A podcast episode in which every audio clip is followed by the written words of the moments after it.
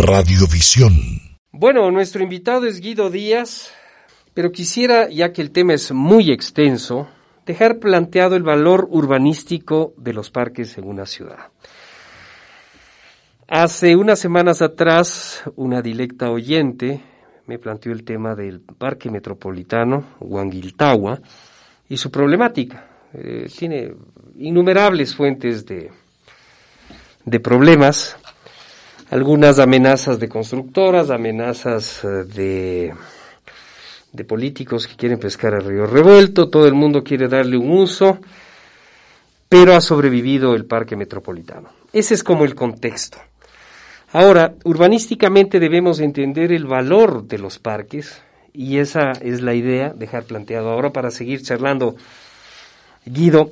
la creación y adecuación de grandes zonas verdes se ha convertido en una constante en la agenda en los gobiernos locales de ciudades de todos los tamaños. Parece que van comprendiendo eh, en, el resto del mundo que, el automóvil siempre va a ser una amenaza tóxica. ¿Cuál es el sentido y el valor urbanístico de un parque extenso como el parque eh, metropolitano que entiendo son alrededor de 560 hectáreas? Sí, Diego, creo que es un tema clave y ahora más. Y esto es justamente la preocupación que tú estás expresando ahora, que es preocupación de muchísima gente, eh, es como consecuencia de la situación en la que vivimos. Cada vez nos damos cuenta que no tiene sentido que las ciudades se densifiquen más. La densificación es lo que controla precisamente la existencia de grandes áreas, de pequeñas y grandes áreas, para que se puedan construir en forma intensa en ciertos lugares, pero no en todos los lugares. Particularmente en el caso del Parque Juan Huiltagua, que como tú dices tiene como 500 hectáreas, no es el más grande. El más grande, de, como ya declarado como parque, es el del sur, que tiene mil. Y por supuesto, ese parque hay que defenderlo a, muerte porque efectivamente es donde más necesitamos. Pero adicionalmente, los quiteños podemos ver siempre, todos los días, si es que miramos hacia el occidente, el Pichincha. Y el Pichincha fue defendido oportunamente antes, a pesar de que siempre tiene sus ciertas áreas que están eh, flanqueadas, que están, eh, que están rotas por el crecimiento de la, de la urbanización, pero ese es un bosque protector, que no es lo mismo que un parque metropolitano, ese es un bosque protector extenso. Pero, digo, existen en Quito algunas áreas y con posibilidad de que cada vez sean más. El mismo Panecillo, por ejemplo. El Panecillo es un área que tiene como casi 100 hectáreas aproximadamente de, de área que no está construida. Y toda la que está construida en la parte norte del Panecillo también tiene muchísimas áreas que están vacantes. De manera que la necesidad de tener parques y grandes parques es fundamental. La decisión que tomó eh, el municipio hace pocos años, no te digo exactamente cuándo, cuando resolvió que no se urbanizaba el, el aeropuerto, fue una decisión estratégica fundamental, importantísima no se urbanizó eh, esa, esa zona y mantenemos como un pulmón aunque no tenga un árbol, por último. Porque por un lado, el tema de, de, los parques cumplen la función de generar vegetación y... A ver, eso creo que es, creo, lo más claro, la función eh, oxigenante que tiene. Pero yo creo que hay una función emocional en una ciudad que tiene que ver con lo urbanístico y es que los parques hacen más habitable una ciudad.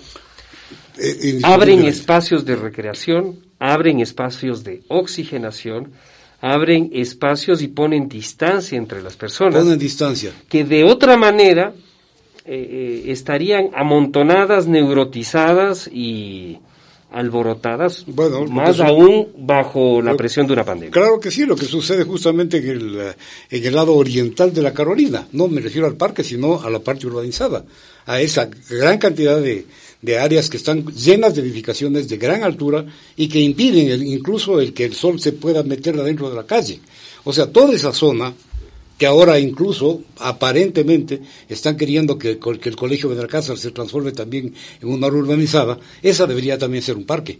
Pero esto debe suceder en todo Quito, Diego, porque necesariamente lo que se tiene que hacer es sacrificar las áreas de vehículos no solamente para las bicicletas, no solamente para que los peatones circulen, sino para que se transformen en áreas verdes, en parques.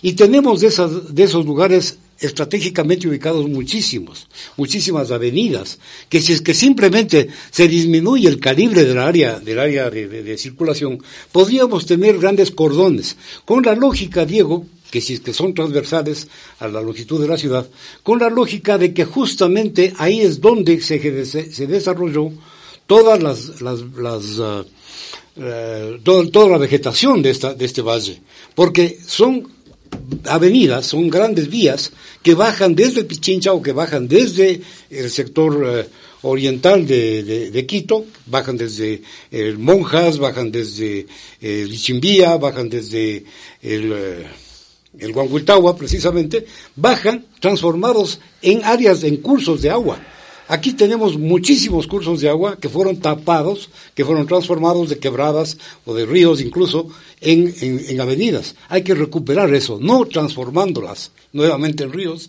sino incrementando su vegetación.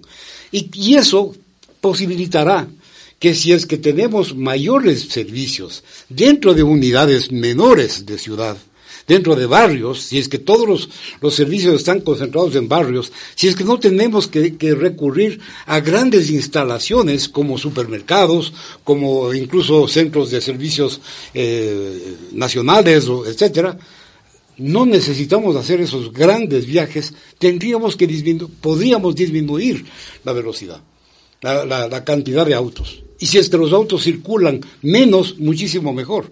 O sea que hay que replanificar la ciudad bajo conceptos que no son actualmente por la pandemia eh, propuestos. Son propuestos desde hace mucho tiempo. Em, ah, creo que somos muy poco amigos de la naturaleza hemos tomado una distancia neurótica de la, de la naturaleza. Nos molestan los bichitos, las hormigas, eh, nos molesta cualquier forma de vida que nos resulta repugnante. Eh, alguien ve un, un, gusanito y, y, sale corriendo.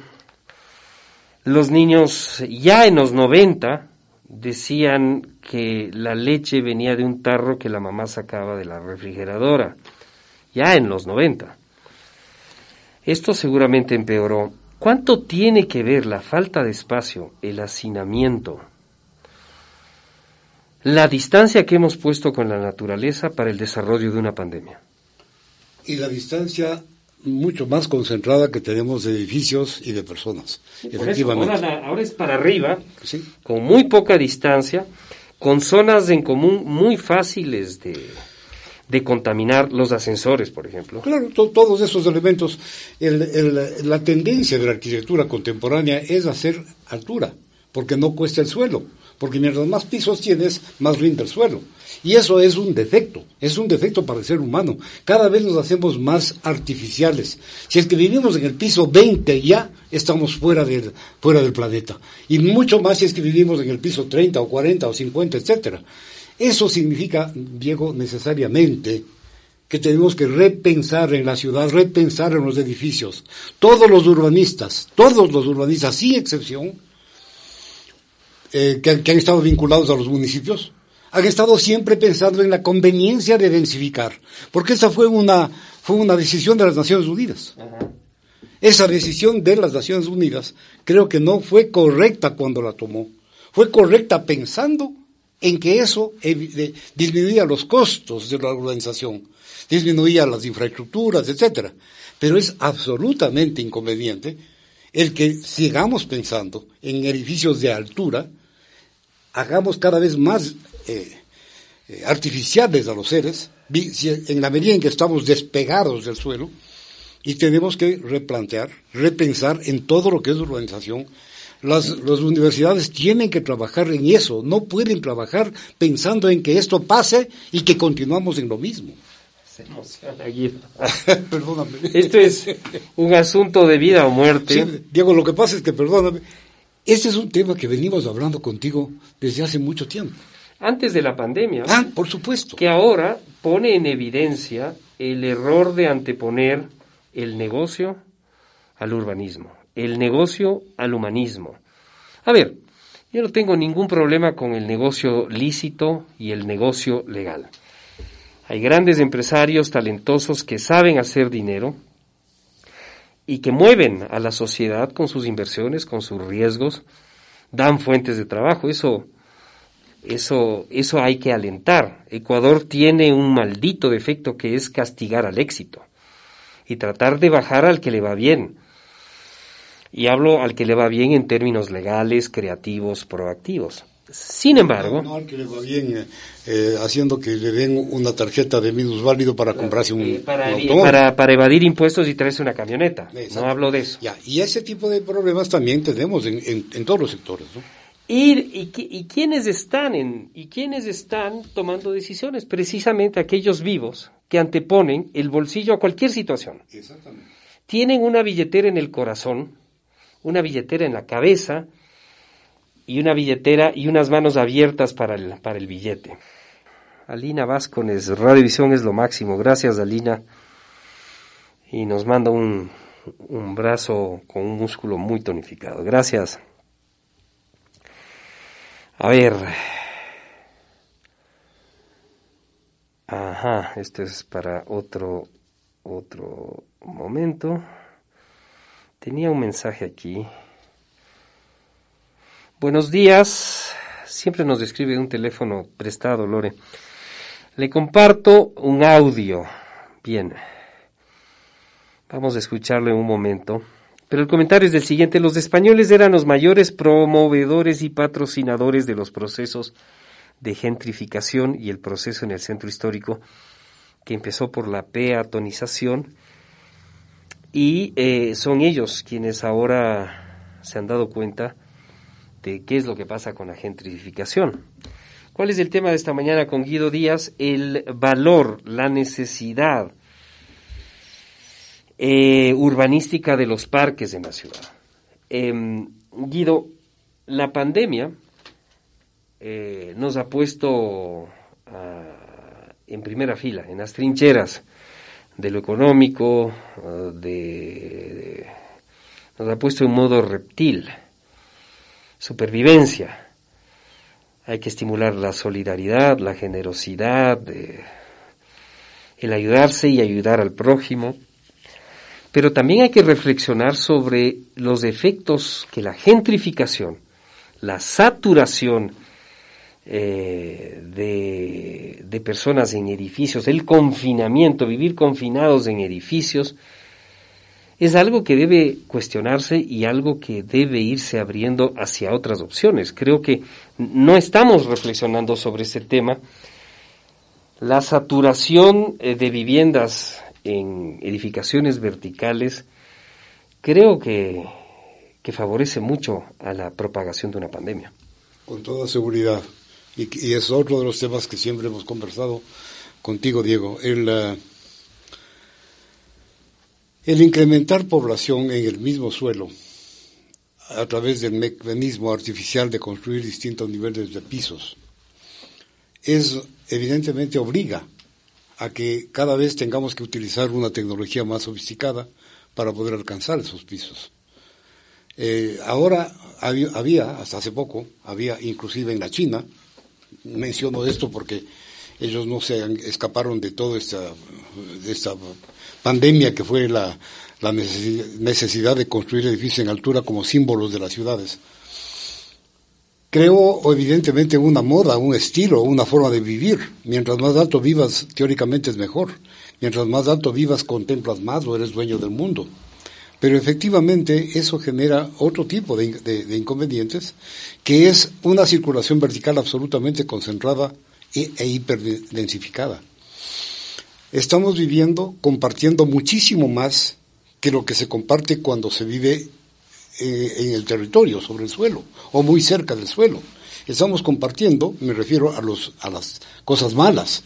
Estamos gastando energía en forma eh, elevadísima. Eso, todo ese tipo de fenómenos no fueron evaluados, no son evaluados. ¿Por qué? Porque lo que se prioriza es justamente el rendimiento del suelo. Mientras más concentrado esté, se puede obtener mayor cantidad de suelo para seguir concentrándonos más. Y llegamos a densidades imposibles. Llegamos a densidades que superan los 5.000 habitantes por hectárea o 10.000 habitantes por hectárea. Y no siquiera eso nos, nos da la posibilidad de que un edificio esté alejado de otro. Los edificios no solamente que son altos, sino que son cerca, están muy cercanos. Y eso genera evidentemente estos problemas de, de hiperdensificación. Esta hiperdensificación, que fue, insisto, promovido desde las Naciones Unidas y desde las academias, en la mayor parte de universidades el tema, el tema siempre fue cómo construir edificios en altura, ¿Por qué? Porque teóricamente teníamos tecnología para eso. Pero mejor vayamos a vivir en la Luna, si que queremos ser más altos. Vayamos a vivir en otro planeta. Eso no, no, me, no me escandalizaría que algún momento ya comience a parcelarse la Luna, de hecho, de hecho, no podemos con un bichito que se transmite en una gotita de saliva y ya queremos colonizar eh, Marte. Es decir, eh, eh, estamos pecando de soberbios, de arrogantes, y estamos dando pasos innecesarios cuando creo que lo que tú planteas, hay problemas urgentes de emergencia a nivel mundial para no solo salvar el planeta, sino hacer menos tóxicas a las ciudades. Sí, y fíjate, uno de los proyectos que tiene Quito, que se hizo en el periodo pasado, fue todo un sistema de creación de, centralidades. Las centralidades tenían el propósito de que cada una de ellas propicie la autosuficiencia de la población que vive en ese sector. El estar dentro de una cosa que se llama centralidad era como vivir dentro de un barrio, pero con los servicios adecuados y con poca, no ninguna, pero con poca necesidad de salir de ese lugar. O sea, moverse menos. Y si es que es posible, moverse caminando antes que moverse en auto. Esa es una letanía, Diego, que la venimos eh, cantando desde hace muchísimo, muchísimo tiempo, pero es tremendamente difícil que eso se acepte. Porque siempre hay otras conveniencias económicas y políticas que dan lugar a que la ciudad siempre sea un caos, que la ciudad siempre esté desorganizada. ¿Cuáles son esas conveniencias? ¿A quién le conviene el caos? Le conviene el caos porque de eso, de eso disfruta mucha, mucha gente. Mientras mayor confusión exista, menos se ven los problemas que existen en ese lugar. Y si es que nosotros estamos acostumbrados a vivir al susto, a vivir de la oportunidad, y no me refiero a, los sectores populares, me refiero a todos los sectores, y particularmente a los más grandes. Si que estamos eh, acostumbrados a vivir buscando la oportunidad, ser oportunos, ser pragmáticos, ser, o sea, buscar esa oportunidad que puede pasarse al lado tuyo. Eso es solamente en el caos. Solamente en el momento en que exista una gran hablas de oportunismo? De oportunismo, por supuesto. Ese es el oportunismo. Entonces, eso es de lo que vive mucha gente. Tanto sectores populares como sectores de, la mayor altura. Guido, no quiero dejar de lado, hay mucho interés sobre este tema. María Elena nos dice, buenos días, en relación al tema de parques que me apasiona, quisiera hacer un comentario y ejes a considerar. Voy a ir leyendo y comentando y te voy a pedir que comentes. El concepto actual es parque cancha cuando debería ser árboles, reforestación, diseño paisajístico, arte escultural, galería natural, replicar experiencias de otros lugares del mundo. Mira, Diego, ese es un tema muy bien que, muy bien planteado, amiga, por supuesto que sí, porque no puede, no tiene sentido que un parque tenga canchas. Un estadio es una cancha y, quieren meter canchas de todo en, concentradas en el mismo lugar. Y si es que la gente quiere jugar, mejor que juegue en un sitio que esté cercano a su casa. Y los mejores sitios que, en los que pueden jugar eh, fútbol, básquet, etcétera, son los equipamientos de los colegios, de las escuelas, que están en los barrios. Ese es un tema necesario que tiene que, cumplirse. Si es que hay necesidad de más, hay que hacer más, pero que son espacios deportivos. Los espacios deportivos no tienen nada que ver con los parques. El espacio deportivo y el parque son dos entidades totalmente distintas. Nosotros estamos propiciando a que calles se transformen en, en espacios, en parques. A que calles. Antes, eh, no sé si es que tú te puedes Antiguamente. Antiguamente, hace cinco meses, se jugaba fútbol en las calles.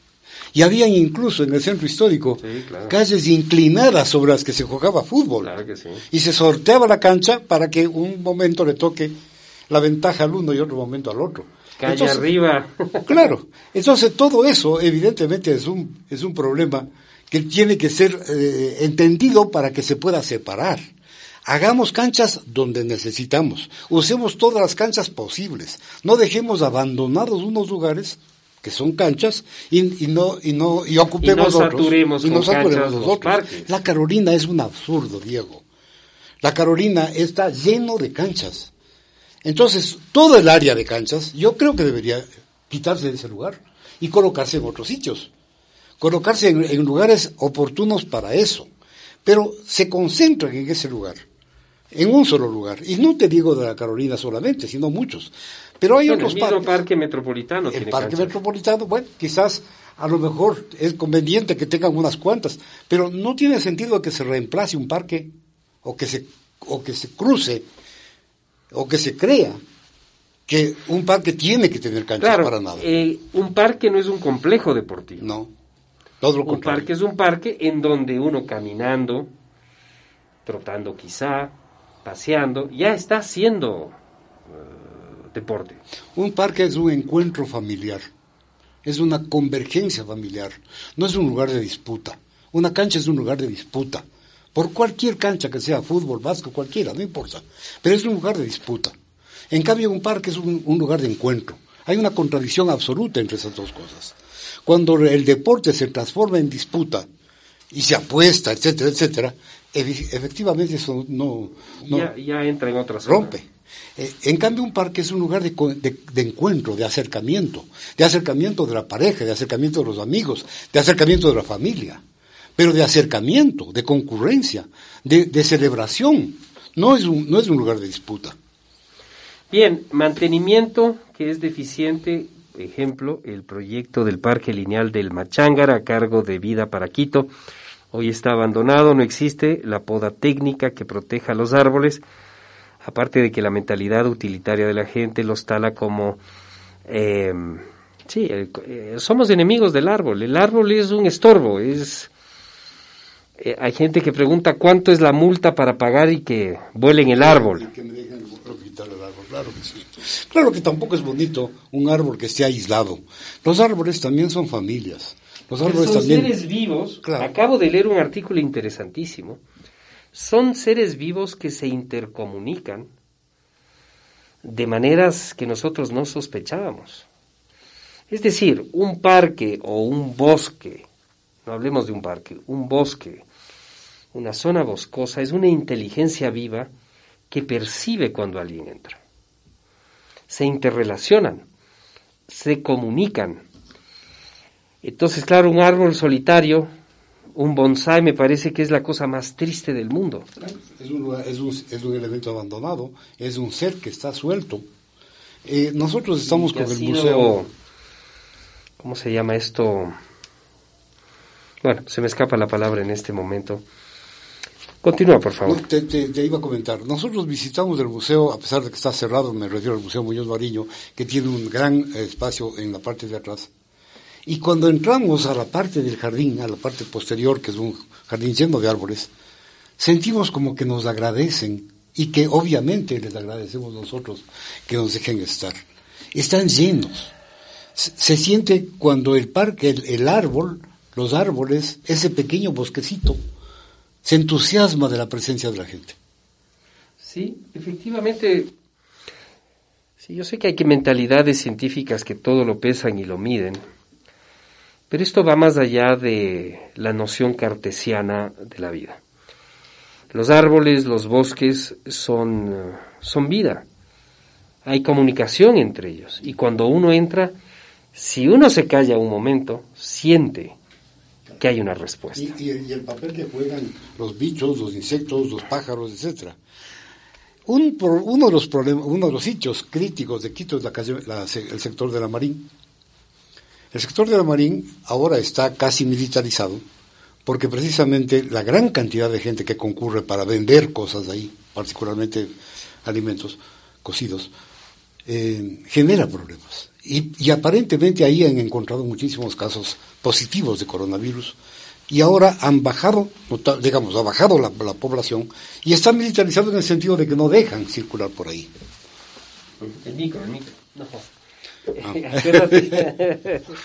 Eh, perdóname, yo creo que estoy solamente contigo y estamos con cientos de amigos que están Sí, y estás con cada uno de ellos eh, como si estuvieras en una reunión individual, pero no se olvide de ese bicho. Sí, sí, perdón. A ver, te, la Marín. te estaba hablando de la Marín. La Marín antes era un río. Antes era uno de los grandes quebradas que bajaban desde Pichincha. Y antes era un parque. Yo todavía tengo el recuerdo de esa marín.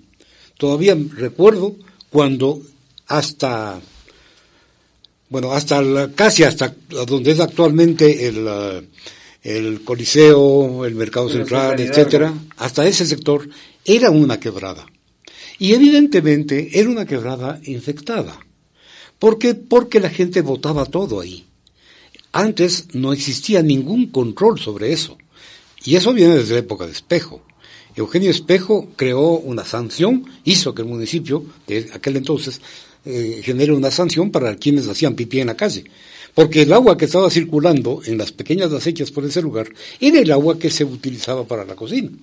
Entonces, todo eso se fue multiplicando en vez de resolverse y cada vez los ríos eran sitios mucho más contaminados.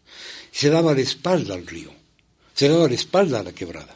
Por ese motivo, en la época del alcalde Marín, eh, que es por el que tenemos el, ese caos ahí, eh, ese nudo por eso es, mal resuelto. Por eso es que tenemos el, nombre ah, de la Marín. De la Marín. Porque es, porque Pero es, es, un epicentro problemático. Es un epicentro problemático porque se le rellenó, se le mató como lugar natural. Y se siente una energía que se siente, es caótica. Eh... Existe un, y, y, mucho más después cuando encima de la Marín, por lo menos en una parte de la Marín, justamente desde, desde el fin de la Alameda, desde el fin sur de la Alameda, se, crearon las vías eh, hundidas y las vías elevadas, que llegan justamente hasta la Marín. Entonces, eso al momento ya no es necesario. Ya existe un proyecto para eliminar toda esa viería elevada y transformar todo eso en un gran parque. El parque del centro histórico es la Marín, pero recuperando las condiciones que tuvo, recuperando toda esa frescura que era ese ambiente de quebrada. Sería la única salida porque todo intento ha sido un fracaso y ha, terminado en caos, absolutamente. en una confusión. Eh, eh, quiero brevemente, sí, este sí, vamos a seguir con esto. Por suerte tenemos tiempo. La radio, querido Guido, es a escala humana, no es un jet como un Twitter en 150 palabras tienes que decirlo todo o nada. Tenemos tiempo si, si el coronavirus nos permite. Prevención con un sistema de guardabosques que proteja los parques y bosques de los incendios. Sí, por supuesto. Ahora, no se necesitan guardabosques para parques relativamente chicos, pero un parque como el Huanguiltagua ya necesita, con toda seguridad. Y lo mismo necesita todo el área del sur. El parque más lindo de Quito ahora es el de Lichimbía. Les invito a que vayan. Vayan poco porque no, no es muy grande, es uno de los parques más pequeños. Es hermoso. Es el parque más lindo que hay. Primero porque no hay un solo eucalipto. Y no es que yo esté en contra de los eucaliptos. Pero no son nativos. Sí, pero, pero ni siquiera estoy, puedo estar en contra del eucalipto porque igual es un árbol y es un árbol que ha dado un gran beneficio a, a Quito y al mundo entero. Pero en ese, en ese parque no hay eucaliptos y ha permitido que, que, se construya, que se haga un bosque realmente maravilloso. Y tenemos especies nativas, la mayoría. Por ejemplo. Por ejemplo, Pumamaki, por ejemplo, el árbol de papel, bueno, los, cholanes, ¿no? Y, con una densidad, ahí sí, con una densidad maravillosa, porque la densidad de la naturaleza, Diego, es una densidad que se regenera constantemente. Cuidado con decir en voz alta, porque alguna constructora, vamos a, borrar todos estos árboles y vamos a poner claro. el edificio La Arboleda. Sí, eso puede suceder. No, Vuelenme y conjunto residencial La Arboleda. Bueno, cuarto punto, una reforma legal que impida que los proyectos inmobiliarios escalen las laderas del Pichincha, valles y demás bosques que son patrimonio natural de la ciudad. Gracias por su atención. María Elena, con esto terminamos. ¿Qué puedes comentar brevemente? Mira, brevemente. Porque Dios mediante continuaremos la próxima semana. Muy bien. El, Pichincha tiene ordenanzas para eso. Por suerte tiene ordenanzas para eso. Existió un proyecto que se realizó al final del siglo pasado, en 1990 y pico, que logró detener. El proyecto se llamaba Entre Bosques y Barrios. Obviamente ya habían barrios que estaban consolidados, que se los había que, había que mantenerlos, pero se logró fortalecer el área de bosque. Se logró que, se, que no se suba, que no se continúe subiendo. Lastimosamente, no se, no se logró cumplir en el ciento por ciento.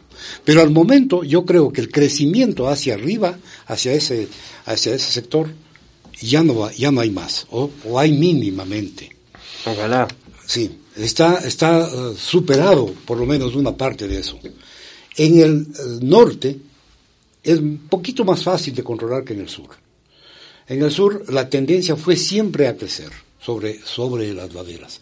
Pero, sin embargo, al momento yo creo que está más o menos bien controlado. Donde se observa ese mismo problema ahora con mayor intensidad es en el Atacazo. El Atacazo, que es, es la montaña que está al sur, es el límite sur de Quito. El Atacazo está invadido, no invadido, está invadido legalmente. Está habitado. Está habitado por los barrios que van continuando hacia, hacia la parte superior. Y desde los miradores que existen en Quito, por ejemplo, en el Parque de Chimbía, se puede ver al Atacazo cómo ha sido, ha ido ocupándose, ocupándose paulatinamente. El único que no se ha ocupado todavía, por ejemplo, es el Ungüí, que está al frente, que está, que forma parte del complejo de Pichincha. Pero que estará amenazado. Está amenazado y quizás la, ventaja de ese es que se trata de una comuna a la cual se le impidió que lotice ese sector. Porque no hay manera de, de hacerlo, porque además es mucha pendiente.